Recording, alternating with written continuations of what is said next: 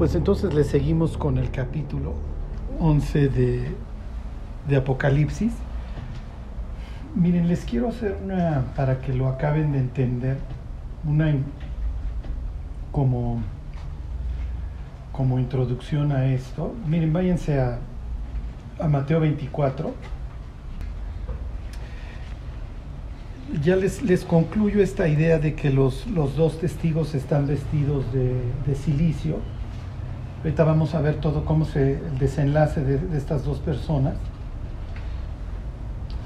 Y ya nada más para acabarles de, de, de, navegar, últimamente he estado hablando mucho, si han estado escuchando los estudios y escucharon el de Pablo en Atenas, acerca de la cosmovisión, ¿sí?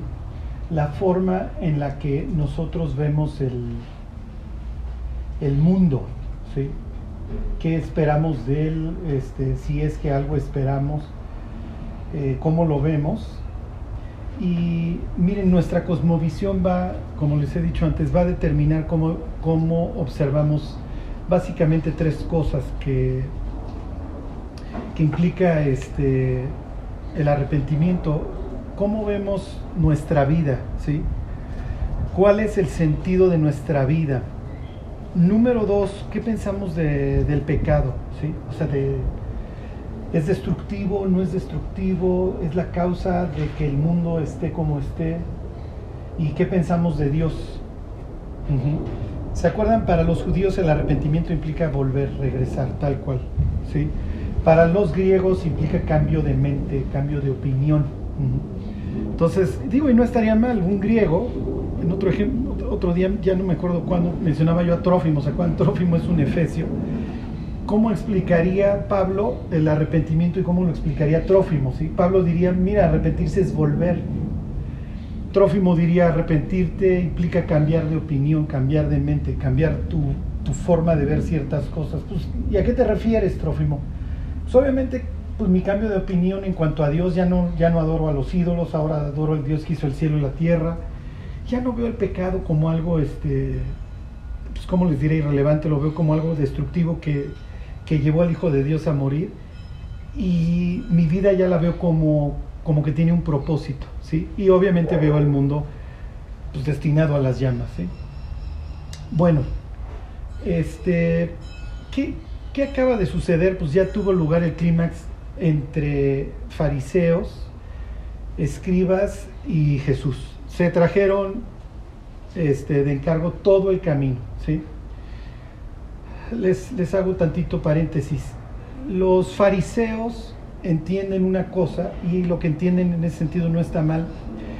Ellos pues, tienen su literatura profética, su literatura del exilio, y en la literatura del exilio Dios dice, oye, pues ya los regresé, pues ahora pórtense bien. ¿Sí me explico? Es lo que hemos estado viendo ahí en el libro de Zacarías. Este, pero inmediatamente, si, si han estado siguiendo las de Zacarías, pues llegas al capítulo 10 y los judíos pues ya están consultando a los terafines, ¿sí me explico? Entonces esto va a permear todo, todo el resto de la historia. ¿Por qué? Porque pues los fariseos tienen esta idea de que, oye, pues si ya Dios nos permitió regresar de Babilonia y esperamos que venga el Mesías, pues ¿cómo va a venir si nos portamos mal? Pero su respuesta a esto, lejos de intento, que, intento hacer volver a la oveja perdida, lo que hicieron fue juzgarla y no funciona. ¿Ok? Y esto fue un desastre. Entonces todas estas parábolas piensen de la moneda perdida, de la oveja perdida, del hijo pródigo, no solamente hablan de la oportunidad del pecador de regresar, sino le está tirando con todo Jesús a los fariseos y a los ancianos, que eso es lo que ellos tenían que haber hecho, salir a buscar al perdido. ¿Sí me explicó? Y por eso pone ejemplos ridículos como, a ver, ¿quién de ustedes si tiene 100 ovejas y se le pierde una, no deja las 99? Le hubieran dicho, pues ni uno. Entonces, ¿qué me quieres decir con tu ejemplo? Que esa perdida es muy importante y ustedes tenían que haber ido por ella, no juzgarla. ¿Sí se entiende? Pero bueno, en la mente de ellos es, pues si se siguen portando mal, muchachos, pues vamos a seguir sufriendo. Nosotros somos pueblo, sufrimos de forma corporativa y entonces pues el Mesías nunca va a venir. Sí, sí, entienden todo esto. ¿En qué acabó derivando esto? En que pues, era una bola de hipócritas que se dedicaron a juzgar y si yo me dedico a juzgar al de enfrente, la consecuencia natural es que yo estoy bien. ¿Sí me explicó? Eso pues, va a ser la conclusión a la que yo voy a llegar. Si yo todo el día me estoy quejando del de enfrente, pues luego entonces seguro yo estoy muy bien. Y entonces, ¿qué voy a acabar haciendo? Pues lo que les reclama Jesús, extienden los flecos de sus mantos. ¿Se acuerdan que tenía que usar manto que traía sus flecos? Si alguna vez han visto un judío ahí caminando en Polanco los sábados con sus, con sus flecos. Entonces el chiste aquí, pues yo traigo mis flecotes para que vean cómo sí me acuerdo yo de Dios. Este, ensanchan sus filacterias, ya han visto cuando se amarran los cueros para literalmente rezar, son las filacterias. Bueno, pues esto que se vea ahora capítulo 23 de Mateo, Jesús les pone con todo. Hay ocho bienaventuranzas en capítulo 5. Aquí hay ocho, hay de vosotros, escribas y fariseos hipócritas. O sea, es la contraparte. Es horrible, la verdad, la historia. Les pone una de aquellas. Vamos a regresar a esas palabras ahora que sigamos con el capítulo 11. Y cuando salen, los discípulos parece que simplemente no acaban de caer los 20 y cuando sale, el comentario de los discípulos tal vez sacados de onda, pues nosotros no hacemos esto, nosotros no nos peleamos con los, con los miembros del Sanedrín. Eh, maestro, este, ¿ya viste las piedras qué bonitas? Y entonces, este, pues se lo sigo leyendo. 24.2, respondiendo, él les dijo, ¿veis todo esto? De cierto os digo que no quedará aquí piedra sobre piedra que no sea derribada. Y esto se cumplió de forma literal porque don Herodes había puesto oro entre algunas piedras. Ok, era bastante farol Herodes, quería quedar bien con los judíos. Él se sentía medio judío y no lo querían los judíos.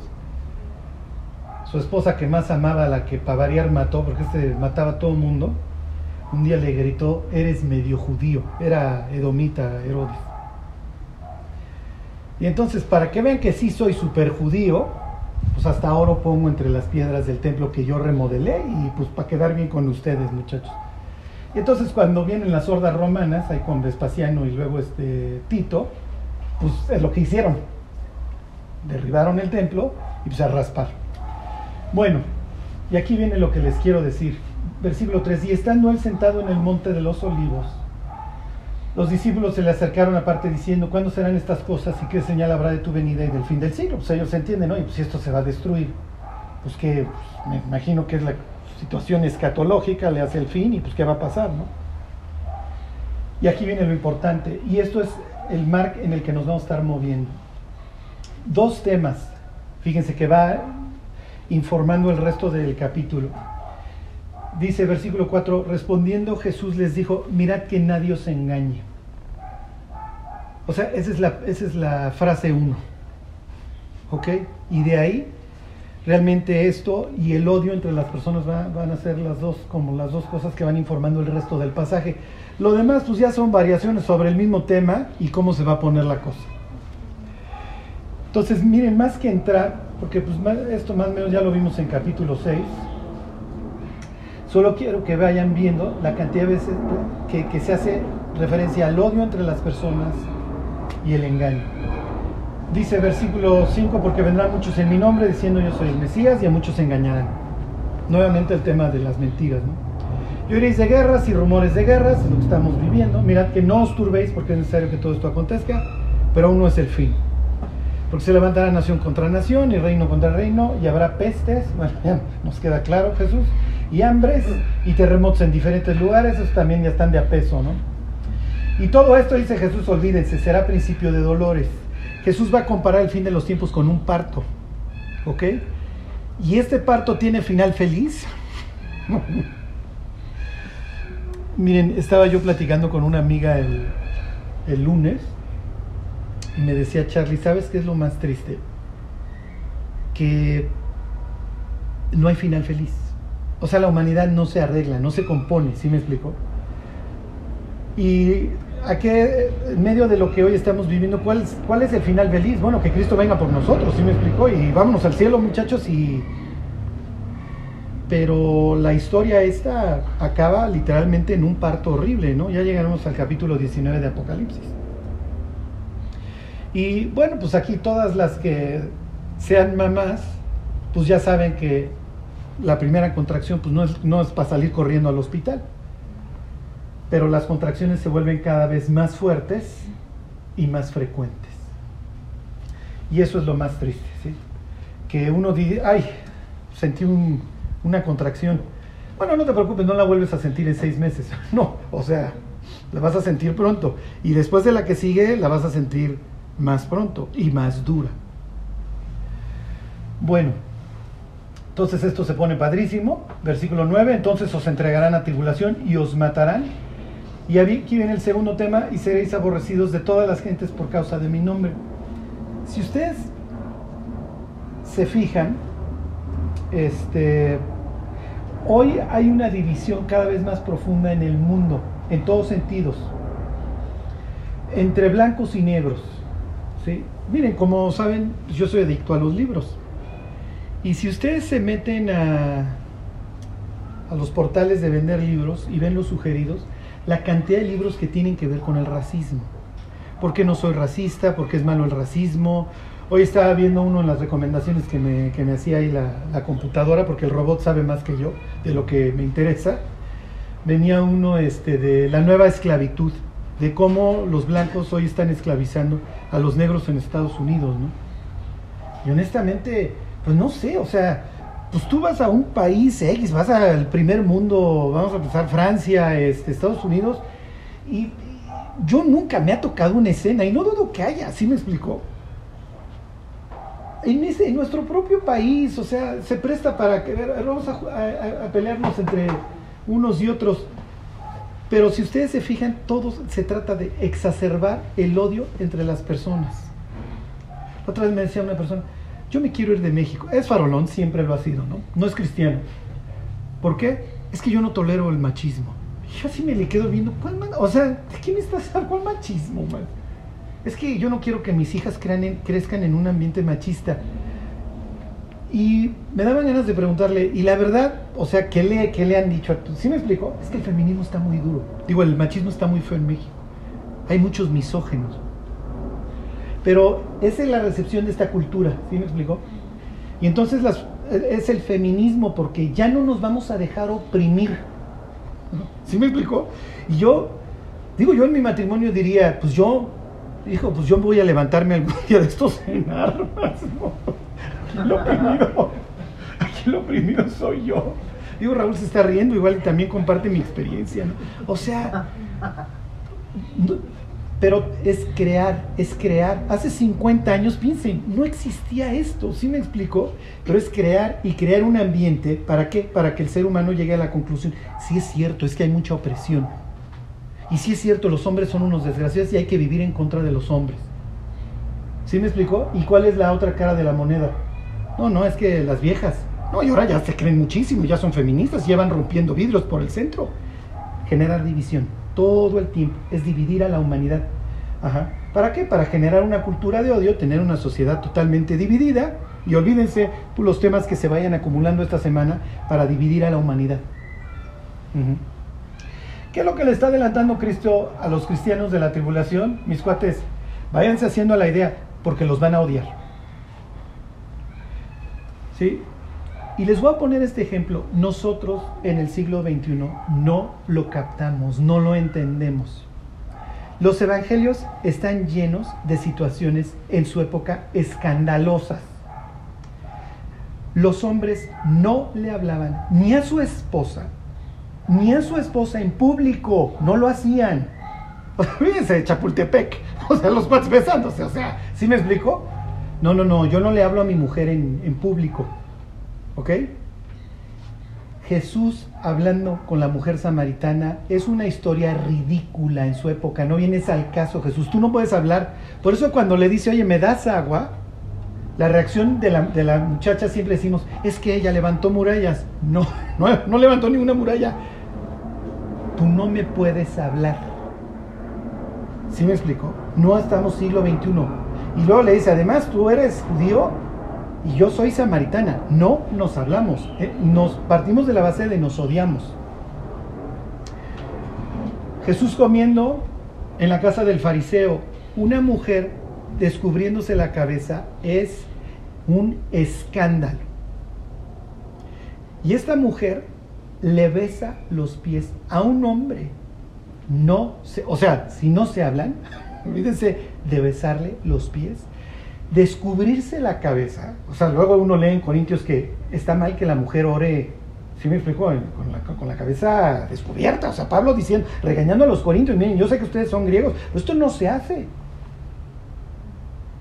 Entonces, una mujer con la cabeza descubierta, no, o sea, no sucede Jesús, no se hace. Bueno, y Jesús diría así, yo le estoy dando, yo le estoy dando chance, esta, persona se está desahogando. Y hay toda una serie de temas porque la mujer hasta cierto punto le está dando cachetada de guante blanco a Simón.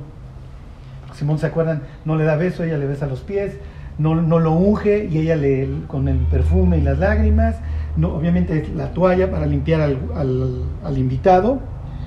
Y Jesús diciéndole, mira, Jesús está ofendido. O sea, sí le está, por eso cuando ustedes lean, algo te tengo que decir. Esa expresión es Deja que te quede claro, mi cuate, que tú me invitaste y hay ciertas reglas de cortesía.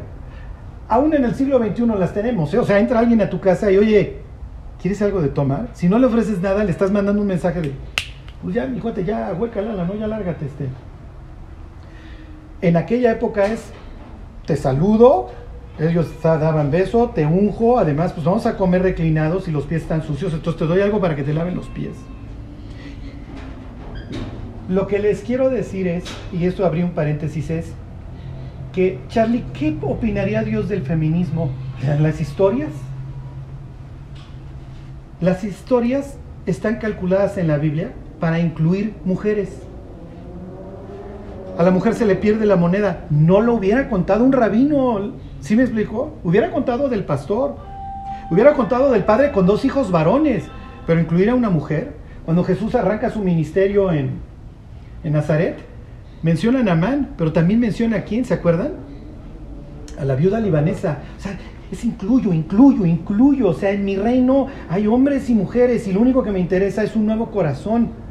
Pero a mí no me vengan con tonterías de dividirlos entre hombres y mujeres para que se estén matando entre ellos. Yo creé en el principio varón y hembra y vengo a morir por ambos sexos. Si algún día les preguntan a ustedes cristianas, oye, ¿y tú eres feminista? Yo soy cristiana. Yo me rijo por las reglas del reino y nosotros no tenemos ni blancos ni negros, ¿sí? Ni mujeres ni hombres. Cada quien en su carril, en una total y perfecta sujeción a Dios. Y cuando nos sujetamos a Dios, hay ausencia de caos. Y luego entonces hay paz. Bueno, se lo sigo leyendo. Versículo 10. Muchos tropezarán entonces, y aquí viene nuevamente el tema del odio, y se entregarán unos a otros, y unos a otros se aborrecerán. Viene otra vez el engaño y muchos falsos profetas se levantarán y engañarán a muchos. O sea, todo el tiempo engaño, engaño. Y cuando lleguemos a capítulo 12 de Apocalipsis, misma historia. Y por haberse multiplicado la maldad, el amor de muchos se enfriará. Nuevamente, va a haber rencores, va a haber odio.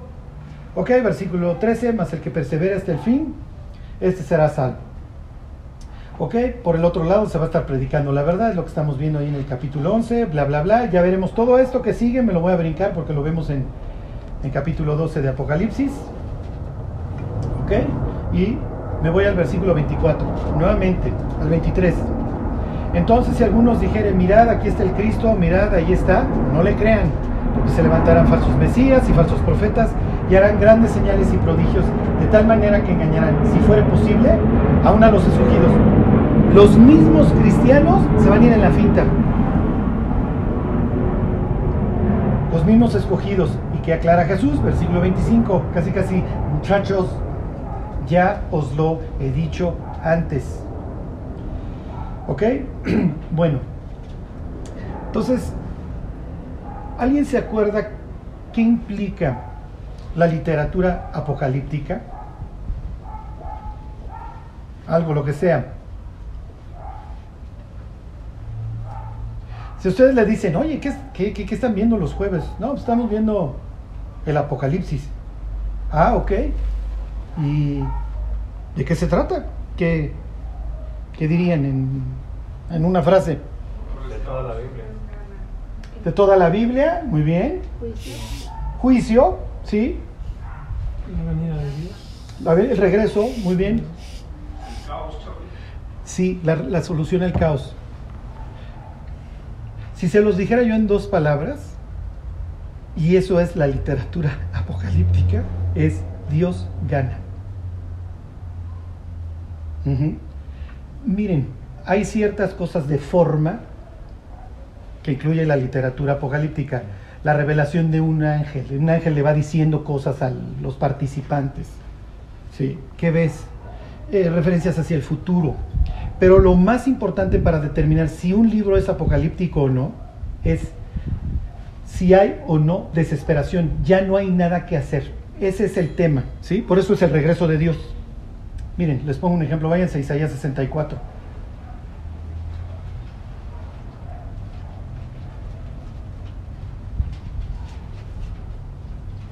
Esto es, este, ¿qué les dije? No, no, no, 60 y... Espérenme, ¿por qué no lo encuentro? Ay, díganme dónde está este versículo de si rasgaras los cielos, sí estoy seguro que es Isaías 64. Ay, perdón. 64, sí. ¿Sí fueron a 64? Fíjense, la, la palabra es rasgar, ¿eh? en el original. Digo, es lo mismo. Si rompieras los cielos y descendieras, y a tu presencia se escurriesen los montes, como fuego abrasador de fundiciones, fuego que hace hervir las aguas, para que hicieras notorio tu nombre a tus enemigos y las naciones temblasen a tu presencia. Ya, no hay circunstancias sociales, políticas, económicas para salvar la situación. La situación está tan mal que si Dios no interviene, no hay nada que hacer. ¿Ok? Eso es la literatura apocalíptica. Si tú tienes una visión del mundo apocalíptica, es que tú ya no tienes nada de esperanza en el mundo, ya la perdiste. Y lo único que esperas es que Cristo venga. Tan tan. ¿Sí? Miren, les voy a decir algo muy triste. Las gentes se están muriendo de depresión. Es lo que decía Jesús desfalleciendo los hombres por la expectación de las cosas que sobrevendrán. Ajá. Los judíos hacían su literatura apocalíptica cuando obviamente los invadieron los, los, griegos en la época de Antíoco Epifanes y todo esto.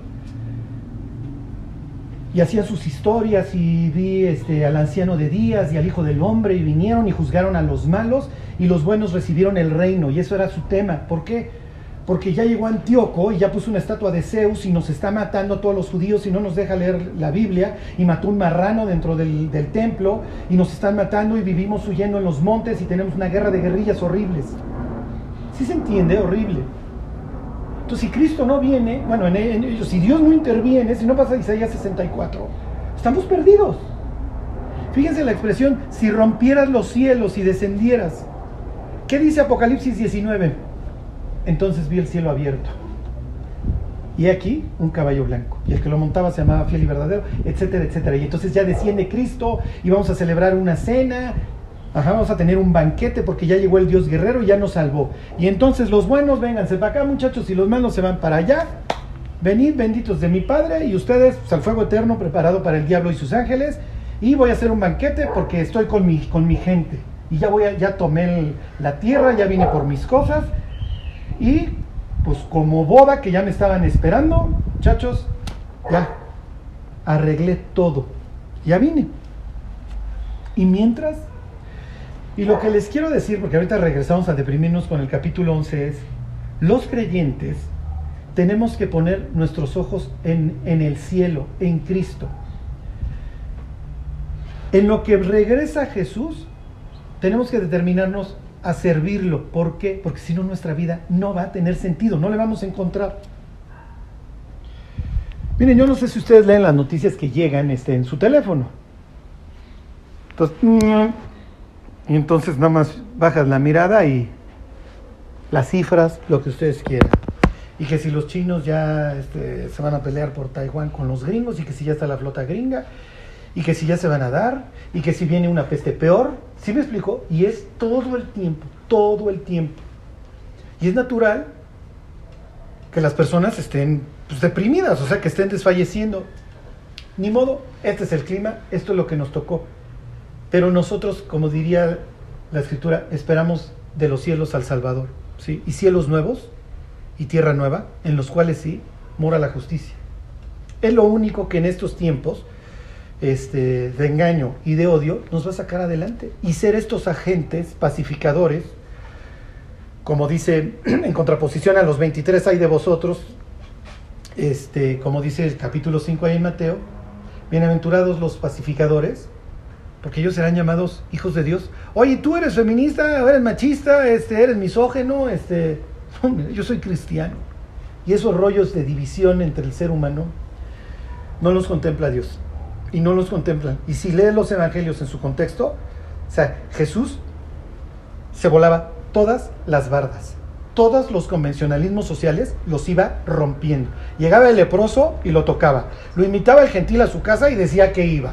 ¿Sí? Llegaba la chava esta, se descubría la cabeza y en vez de, no, espérate, ¿qué estás haciendo? Y pararse este, escandalizado, regañaba a Simón. Platicaba con la samaritana. ¿Sí me explicó? Todo, todo, todo lo iba destruyendo. ¿Por qué? Porque vino a buscar a sus ovejas perdidas. ¿Y dónde nos iba a encontrar? Pues en una situación caótica. Y no me voy a estar preocupando por los convencionalismos sociales si no te voy a poder rescatar. ¿Sí se entiende? Entonces, este es como el fondo del mensaje. Si nosotros tenemos una cosmovisión bíblica del mundo, está espantoso. Bueno, yo voy leyendo Mateo 24 y los van a odiar y los van a aborrecer y se van a entregar unos a otros. Y mirad que nadie se engañe, ya lo he dicho antes, porque va a haber falsos profetas y falsos maestros, etc. Pues sí, si alguno de ustedes ha leído este libro de 1984, el protagonista se dedica a modificar noticias. Newspeak es en inglés, no me acuerdo en español cómo se llamaba, nuevo lenguaje, un nuevo, nuevo idioma. Entonces ya le llegaba la noticia y se dedicaba a editarla y a cambiarla. Lo que está diciendo Jesús, mis cuates, pues acostúmbrense a que van a vivir en un ambiente que, que va a estar generando mucho odio y en donde aún a los escogidos, y Jesús diciendo, mis cuates, pues se los dije desde antes. Bueno, Dios, entonces, ¿cómo? Pues dame un norte. Tengan una visión, una cosmovisión bíblica. Y a la medida que ustedes vean un mundo dominado por el diablo, bueno, pues eso les va a permitir filtrar y no irse, y no irse con, con la primera noticia que Winston esa mañana haya editado. Bueno, pues si no se han deprimido lo suficiente, regrésese al capítulo 11. Me voy a ir ya muy de corrido. Les voy a leer algunos versículos ahorita relacionados con... Digo, es, es lloverle sobre mojado, pero bueno, este... Ahí están. Bueno, la semana pasada veíamos el 11.4, perdón, el 11.3 y daré mis dos testigos, piensen la expresión. Ok, no los llama aquí, en el versículo 3 profetas, los llama testigos. Y esto es muy importante para el, pues ya el desenlace, el desarrollo. Bueno, voy a dar mis dos testigos, dice, ahí están, que profeticen por 1260 días, vestidos de silicio, pues sí, están hablando a una humanidad espiritualmente muerta, pues ¿cómo te hablo, no? Pero pues tampoco le van a echar azúcar al mensaje estos. Estos testigos son los dos olivos, y los dos candeleros que están en pie delante del Dios de la tierra. Es una referencia a Zacarías 4, ¿se acuerdan? Josué, el sumo sacerdote, y Zorobabel, el de la casa reinante. Entonces, a ver, muchachos, pues ustedes reconstruyan el templo y que venga el Mesías. Aquí los tenemos esta referencia a ellos, ¿ok? Fíjense, en la época de Cristo tuvimos simultáneamente a dos, que era Jesús y su primo Juan el Bautista, uno descendiente de Judá, el rey, y el otro este, descendiente de Leví, este, sacerdote. ¿Se acuerdan que Zacarías, el papá de Juan, era sacerdote? Ok, entonces nuevamente tenemos esta idea okay, de dos testigos este, simultáneos profetizando en la tierra. Bueno, versículo 5. Si alguno quiere dañarlos, sale fuego de la boca de ellos. Ok, esto ya no es simplemente Jeremías 5.14 de la boca de los profetas es como fuego. No, no, aquí estos se tienen que defender de alguna manera. Dice, y devora a sus enemigos, y si alguno quiere hacerles daño, debe morir él de la misma manera. Acuérdense que son días de retribución. Estos tienen poder para cerrar el cielo a fin de que no llueva en los días de su profecía. Tienen poder sobre las aguas para convertirlas en sangre y para herir la tierra con toda plaga cuantas veces quieran. No es que Dios sea malo, es simplemente agarrar a un borracho a cachetadas y mira mi cuate, estás en las últimas. Y o te aclimatas o te aclimueres. Ahí viene Dios y cuando suene la séptima trompeta, acuérdense que estamos entre la sexta y la séptima. Y cuando suene la séptima, esa ya es la definitiva. Desciende Cristo Y si tú no te arrepentiste en este inter, lo lamento. Vas a ir a donde quisiste, a la exclusión. Te vas a quedar afuera por, por voluntad propia. ¿eh? Acuérdense que Dios no manda a nadie al infierno. El ser humano tiene este placer por rechazar a Dios. Y aquí, este capítulo es horrible porque se exacerba. Bueno, ¿Ontoy? Bueno, versículo 7. Cuando hayan acabado su testimonio, ok, nuevamente esta idea de que son testigos, la bestia que sube del abismo, qué padre, hará guerra contra ellos y los vencerá y los matará.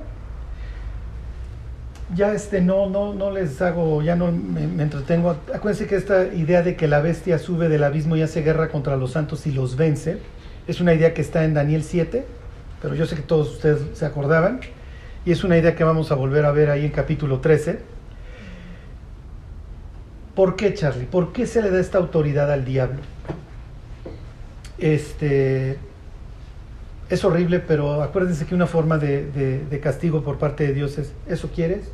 Eso te doy. ¿No quieres saber nada de mí? Está bien. Está bien que te gobierne el diablo.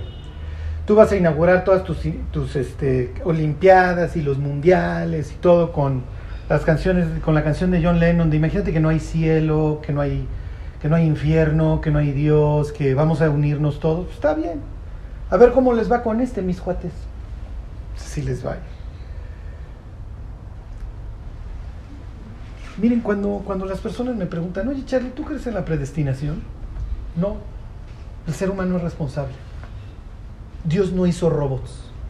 Una de las características del ser humano, la principal, uno de sus atributos, es que portamos la imagen de Dios. Y dentro de esto de portar la imagen de Dios incluye la libertad. Dios hizo al ser humano libre. Y el ser humano, pues por su propio pie, puede decidir odiar a Dios. Y este pasaje muestra un odio espantoso contra Dios. Ahorita entramos a eso. ¿Qué está diciendo capítulo 7? Va a gobernar la Trinidad maldita, Lucifer, o el dragón como le llama capítulo 13 y capítulo 12. Va a tener a la bestia y va a tener a su falso profeta. ¿Se acuerdan?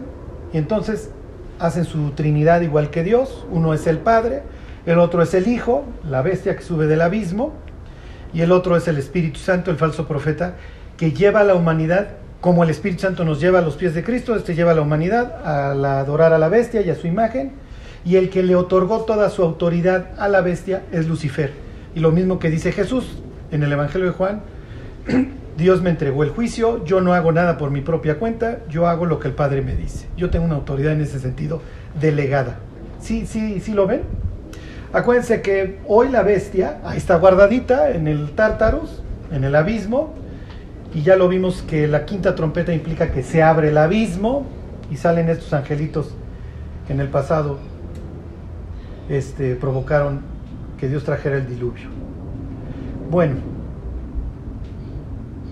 este, versículo 8, y sus cadáveres estarán en la plaza de la grande ciudad, que en sentido espiritual se llama Sodoma y Egipto. Miren, esta grande ciudad uno se puede ir fácil en la finta porque no es la única ocasión en que el Apocalipsis se refiere a una grande ciudad y decir, ah, está hablando de Roma por capítulo 17 o está hablando de Babilonia porque a Babilonia la llama la grande ciudad. Pero va a dejar un datito así bien alegre. Hagan de cuenta que Juan pone como un, como, un dato editorial o un pie de página. Fíjense, se los vuelvo a leer. Y sus cadáveres estarán en la plaza de la grande ciudad, que en sentido espiritual se llama Sodoma y Egipto, y aclara, donde también nuestro Señor fue crucificado. ¿Qué está diciendo? Que Dios vino al mundo y lo matamos. Esa fue nuestra respuesta. Y cuando leemos los evangelios, pues ¿qué es lo que todos pensamos? No, no, yo no, yo no hubiera pedido tu cabeza, Jesús. ¿Y qué piensa Dios? ¿No estás viendo tu forma de vivir? O sea, maestro, si fueras un santo vivirías de otra forma. Y me estarías buscando todo el día. Pues llegué a una nación que aparentemente me estaba esperando. Y esta fue su respuesta. La respuesta de los gentiles fue, ya empezaron estos, la grilla. Bueno, le voy a poner una golpiza de aquellas, lo voy a exhibir para que ya le bajen. ¿Y cómo sale Pilato? ¿Se acuerdan de sus palabras? He aquí el hombre. O sea, no vayan a pensar ni qué es Dios, no me interesan sus rollos. Aquí está un infeliz, uno de tantos revoltosos. Esa es la expresión gentil, ¿sí me explico? Y miren, yo no me quiero meter en sus rollos, yo no lo quiero matar, ya no le muevan. Mira, te vamos a ir a acusar a Roma. Ya lo habían acusado varias veces a Pilato. Bueno, pues sí, ahora sí ya me la pusieron difícil. Pues bueno, pues ni modo, pues ya, ni modo, lo tengo que matar. Pero la neta me tiene muy sin cuidado. No me metan en sus problemas. Y entonces me lavo las manos. Mira, si eres Dios o no eres Dios, me vale.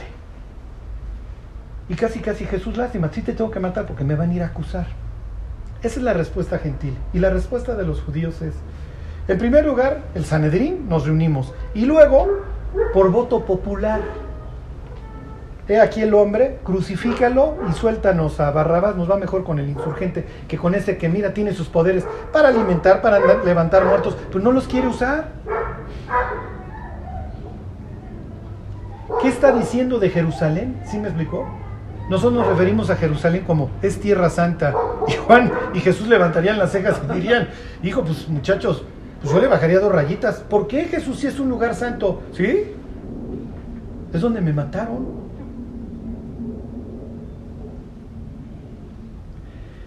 Y para grabar, fíjense, versículo 9, y los de los pueblos, tribus, lenguas y naciones verán sus cadáveres por tres días y medio y no permitirán que sean sepultados. Jerusalén queda como una ciudad que va a exhibir la religiosidad del ser humano, ¿sí? No, no, no, aquí ahí están los monjes, ahí están los rabinos, ahí están todos. Y Dios diciendo, miren muchachos, para mí ese lugar es Sodoma, un lugar de, así de, putrefacción, y Egipto, un lugar de esclavitud. Pues ahí es donde me mataron.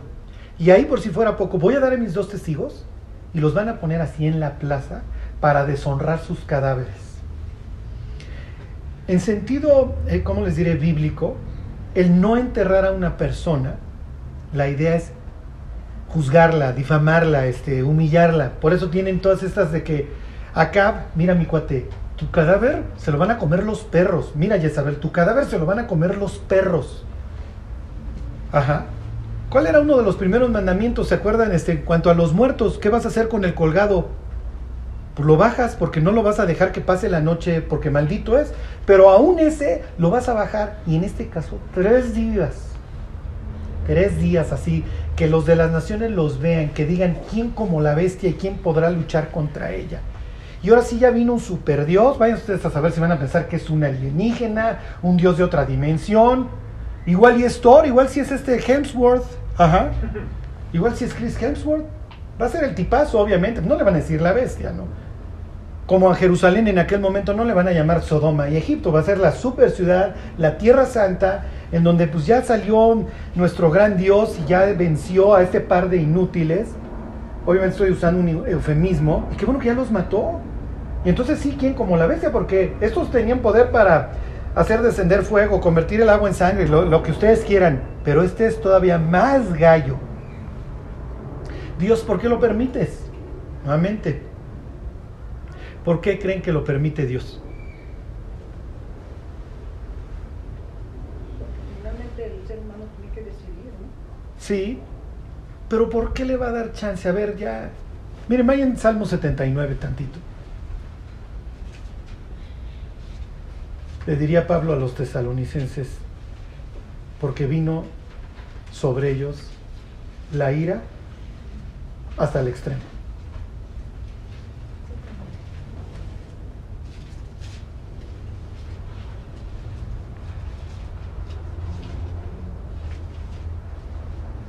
Ahí están. Fíjense, dice, oh Dios, vinieron las naciones a tu heredad. Es lo que ahorita va a decir, ¿eh? Ahorita lo, que regresemos a capítulo 11. Han profanado tu santo templo, pues ahí se va a sentar la bestia. Redujeron a Jerusalén a escombros. Dieron los cuerpos de tus siervos por comida a las aves de los cielos, la carne de tus santos a las bestias de la tierra. Se los voy a leer de la Biblia de las Américas. Dice, han entregado los cadáveres de tus siervos como alimento a las aves del cielo.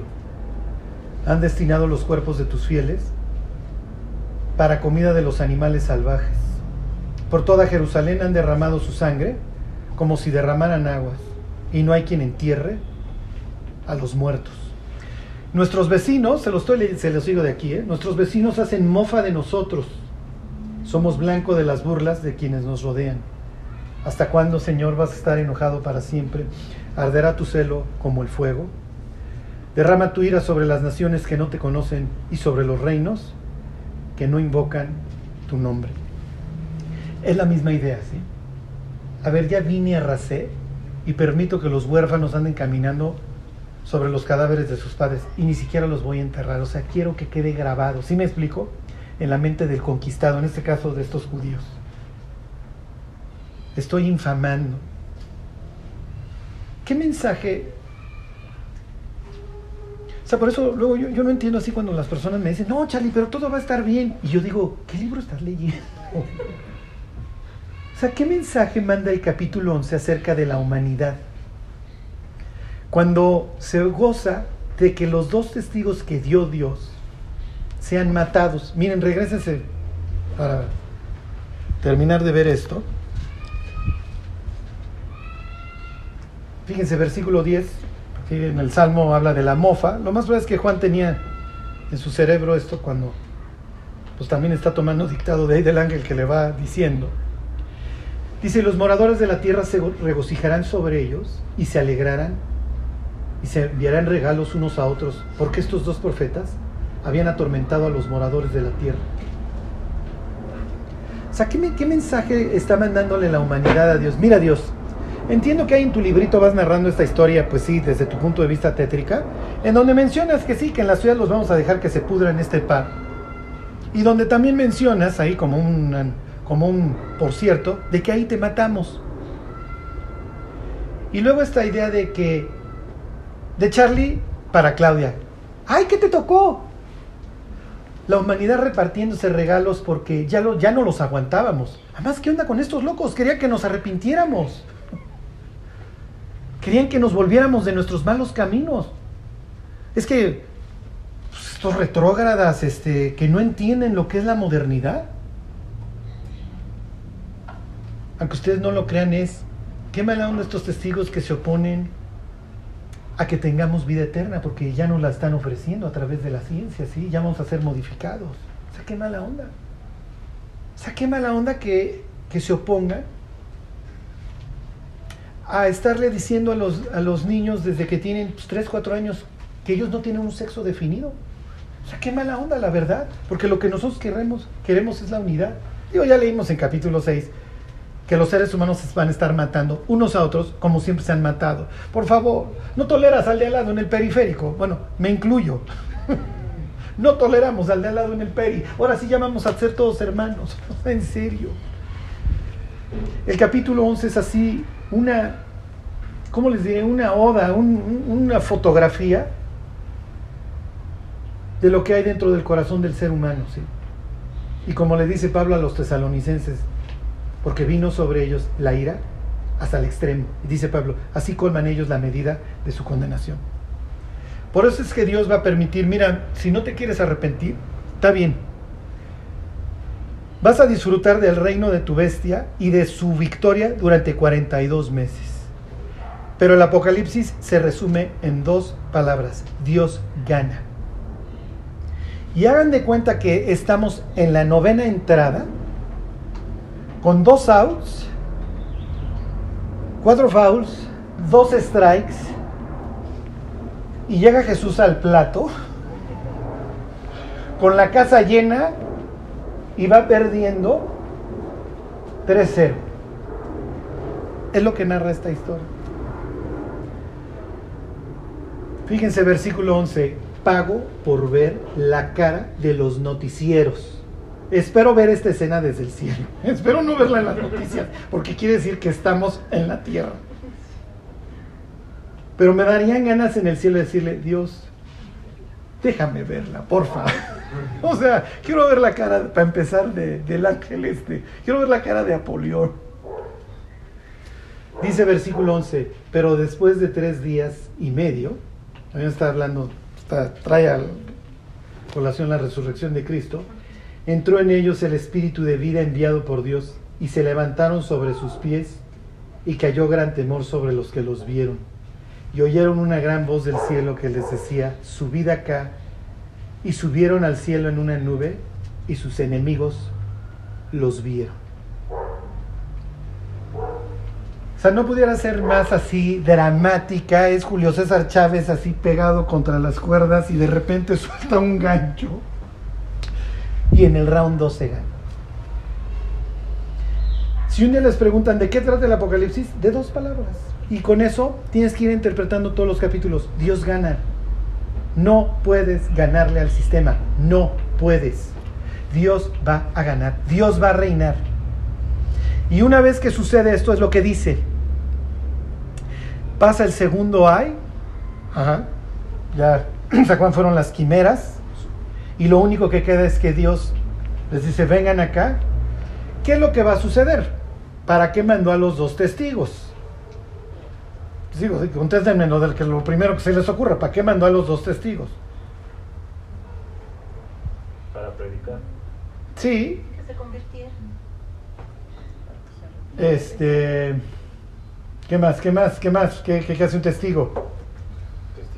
Exactamente. A ver, váyanse a números 35-30.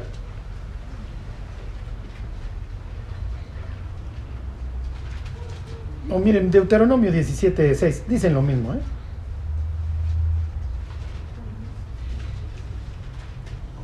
Y entonces ya les va a hacer sentido, ya acabamos ahorita, todo este capítulo horrible.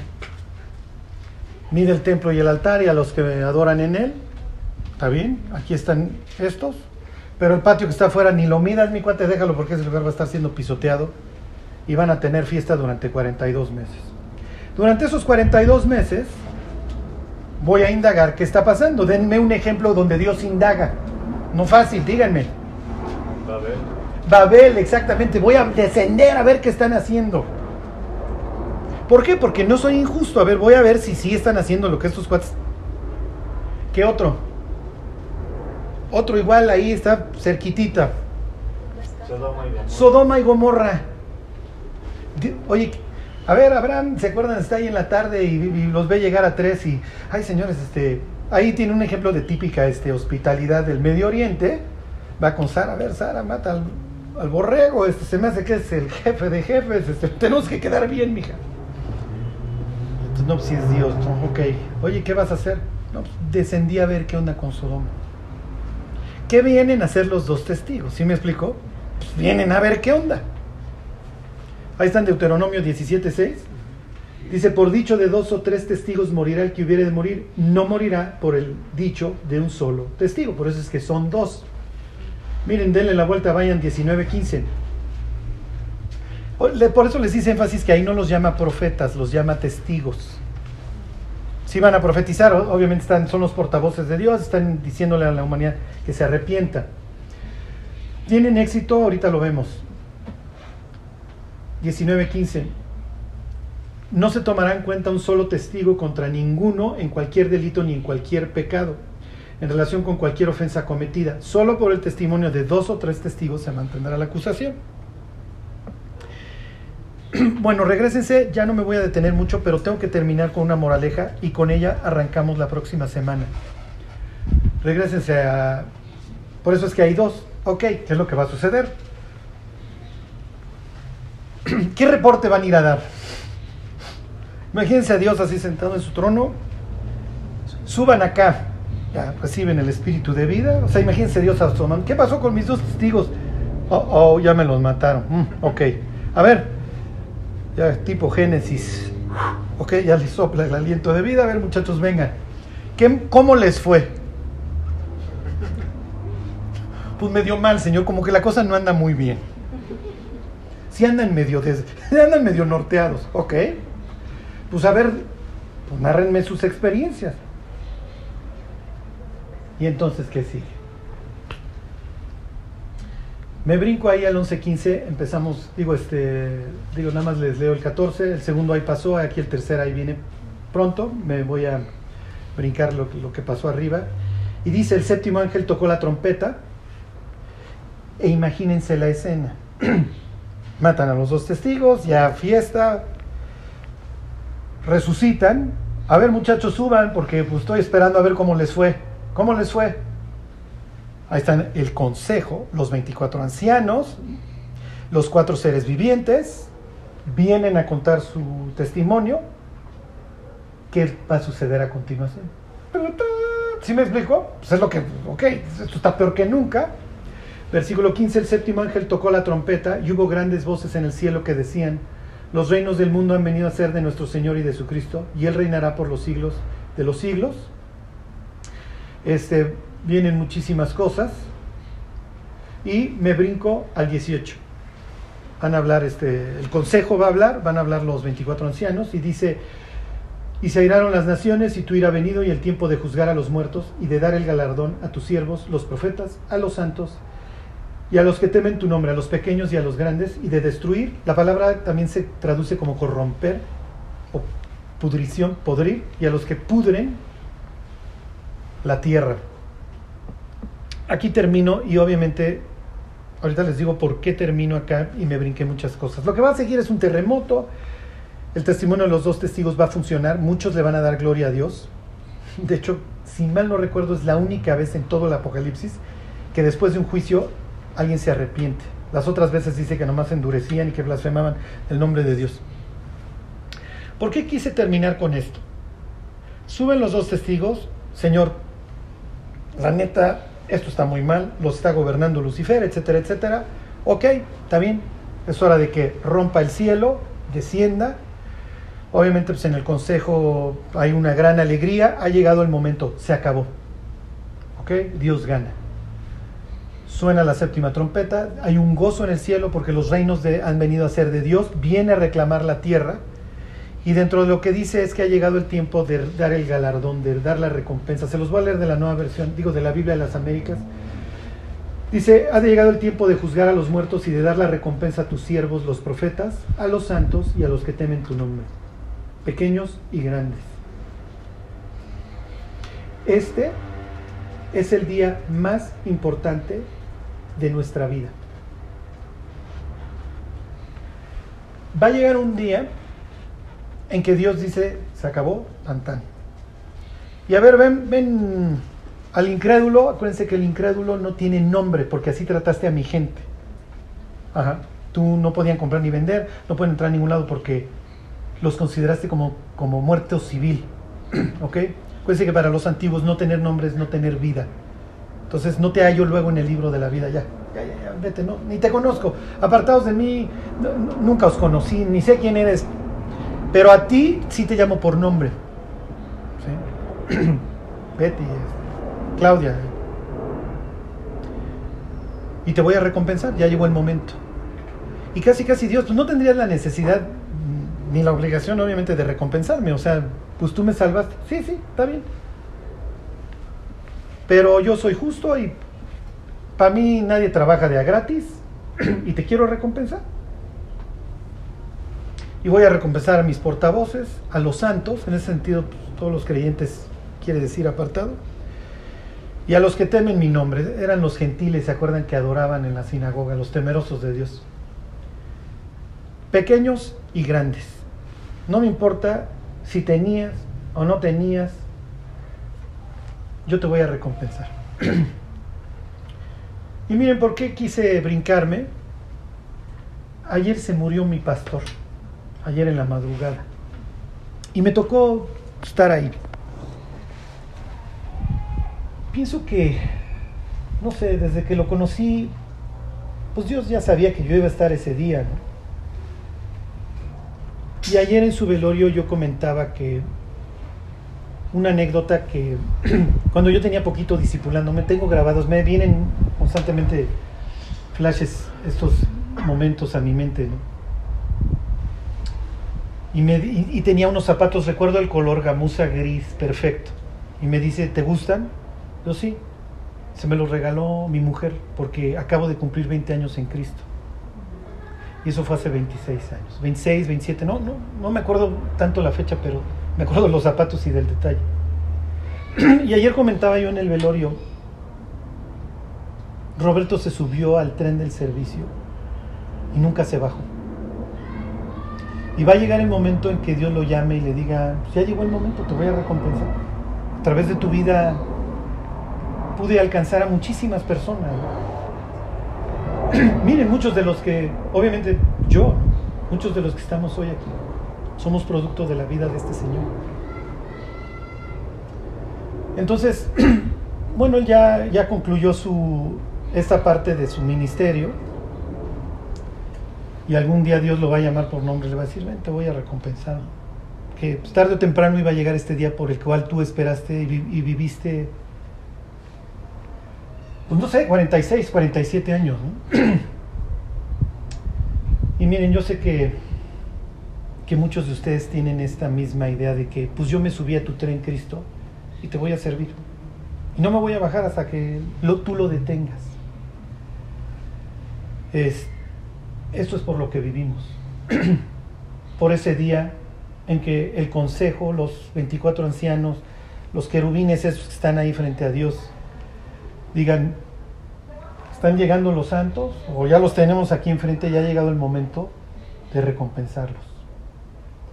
Y tengo grabado un día que estábamos viendo unas premiaciones, estábamos estábamos viendo en la tele, Roberto y yo, y me dice, así va a ser el día que, que Cristo nos llame.